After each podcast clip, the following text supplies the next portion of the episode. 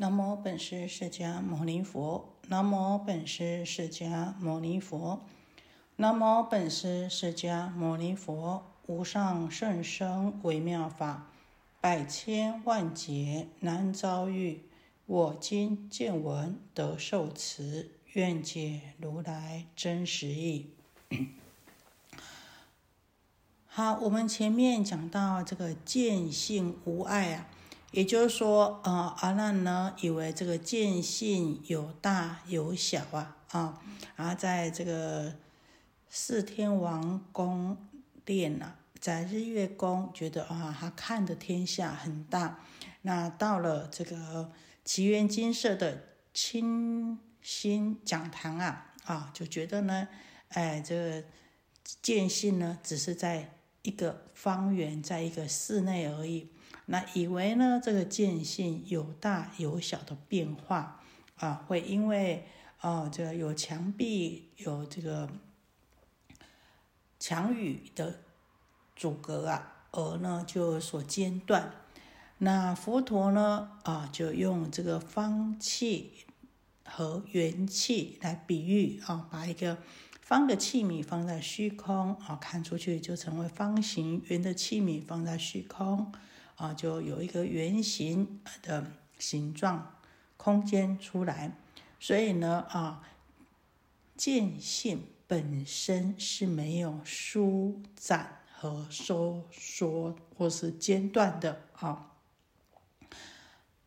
那我们接着看显见不分。阿难白佛言：“世尊，若此见经，必。”我妙性，今此妙性现在我前，见必我真。我今身心复是何物？而今身心分别有时，彼见无别，分辨我身。若识我心，令我今见，见性使我，而身非我。何殊如来先所难言，物能见我？微垂大慈，开发唯物。佛告阿难：今如所言，见在汝前，是亦非实。若实汝汝前汝实见者，则此见经既有方所，非无子嗣。且今与如作其陀林，片观林曲，给予殿堂，上至日月。前对恒河，如今与我狮子坐前，举手指成是种种相。阴者是灵，明者是日，爱者是弊，通者是空。如是乃至草树千毫大小虽疏，但可有形，无不止住。若必有见，现在汝前，汝应以手确实指成何者是见？阿难当知，若空是见，即已成见；何者是空？若物是见，即已是见；何者为物？如可维系披波万象，悉出精明尽妙见缘，指成是我。同彼诸物，分明无惑。阿难言：我今于此重阁讲堂，愿自恒河上观日月，举手所指，众目所观，指皆是物，无是见者。世尊，如佛所说，况我有若初学声闻，乃至菩萨，亦不能于万物向前破除经见。离一切物，别有自信。佛言：如是如是。那呢？再继续禀白佛陀说啊，世尊，如果说啊，这个周遍万物的见经，一定必定是我妙经的明性的话，那么如今这个妙经明性就显现在我的眼前。那这见经呢，确定是我的见性，那么我现在的身心当然就不是我了，因为见性在我的眼前哦。那现今我的身心又是什么呢？啊，您说这个啊，见金呢啊，是周遍万物的。那这个阿难他认为。这个剑经是在他的眼前，所以呢，他觉得说，哎，这个剑经呢和他的身心是分开的，好，所以他讲，他说剑经在我的眼前，那我这个身心又是当什么了？啊，可是呢，现在这个身心呢是能够分别的，实在有作用的，但是我的眼前的这个。见经妙性啊是没有分别的功能。它既然没有分别的功能的话呢，它虽然是周遍清净的啊，明性的。但是呢，啊，阿难认为呢，它是没有功能的，所以甚至呢没有办法来分辨我的身啊。那我的身呢尚且都不能分辨，又如何说呢？啊，这个见经能够分别万物呢？我们知道啊，前面呢，佛陀要阿难认见性为心呐，在这个见性无还当中啊，就讲啊，诸可还者自然非汝，不还汝者非汝而谁啊？而且啊在这个见性不杂当中也讲到，此经妙名诚如见性。佛一直提醒他说，这个见性不是你，又是谁呢？又跟他讲这个金妙明呐，啊，这个见金妙明呐，就是你的见性。又说见性周遍，非汝而谁呀？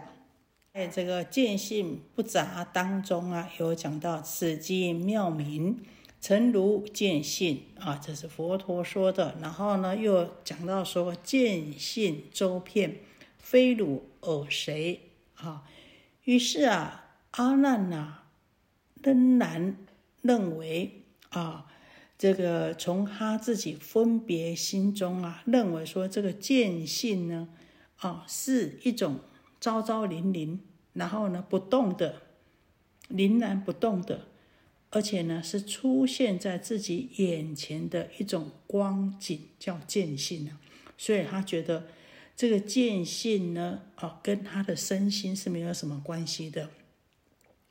他认为能够分别的才是我，不能够分别的不是我啊。其实他这种想法跟前面的执着缘虑意识心是我啊，是认为呢这个能够缘虑的、能够分别的这个意识妄想心呢啊，才是他的心呐。因为他说啊，如果见性确实是我的真心的话，应当能够让我见到现前的身心呐，啊，可是呢，现在这个见性呢，啊，不能见到我现前的身心，反而是我的身心能够见到，能够看到见性，所以呢，啊。他就讲，如果说这个见性是真实的话，那么这个身心就不是我了。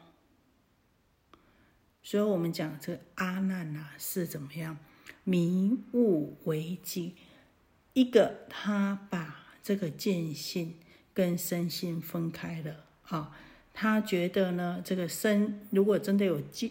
见性的话，见性应该能够看到他的身心。那如今啊，这个见性呢，啊没有办法看到身心，而是他的身心呢看到见性。啊，他把自己的真心本性当做物，当做一种东西来看了。啊，所以就用这个圆律的意识分别的这个。身心为人见，啊，那呢，把自己本有的真心呐，见经认为是不能见的，啊，其实他不知道说现前身心所以能够见得万物，之所以能够看见万物万象，这全部都是见性的功能。可是阿难不知道，啊，所以阿难以为说见性呢是在身体外部的。这和这个如来啊先前就驳斥他说“物能见我”的观点呐，啊，又是同样的。所以呢，啊，他呢还是没有办法理解佛陀啊在跟他讲的意思啊，他一直执着说，如果是我的真心的话，应当我能够见到啊，啊。何书如来先所难言，悟能见我，唯垂大慈开发为物。所以他认为啊，这个跟如来前面讲的悟能见我观点啊是同样的。佛陀告诉阿难说啊，如今所言见在汝前，是亦非实。啊，佛陀直接告诉阿难说，你现在说啊。见性，这个人见的这个见性在你的眼前呐，这是不合道理的，不确切的啊，不实在的，没有这个理道理的。若是汝前汝实见者，所以我们知道阿难自己妄想说，这个人见的这个见经见性就是在他的眼前。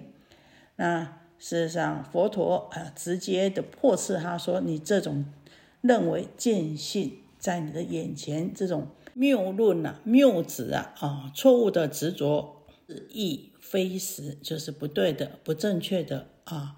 所以这边讲，这个见经，如果是真的在你的眼前的话呢，佛陀说啊，啊，就算这个见经如果真的在你阿难的眼前，你也实在看到了。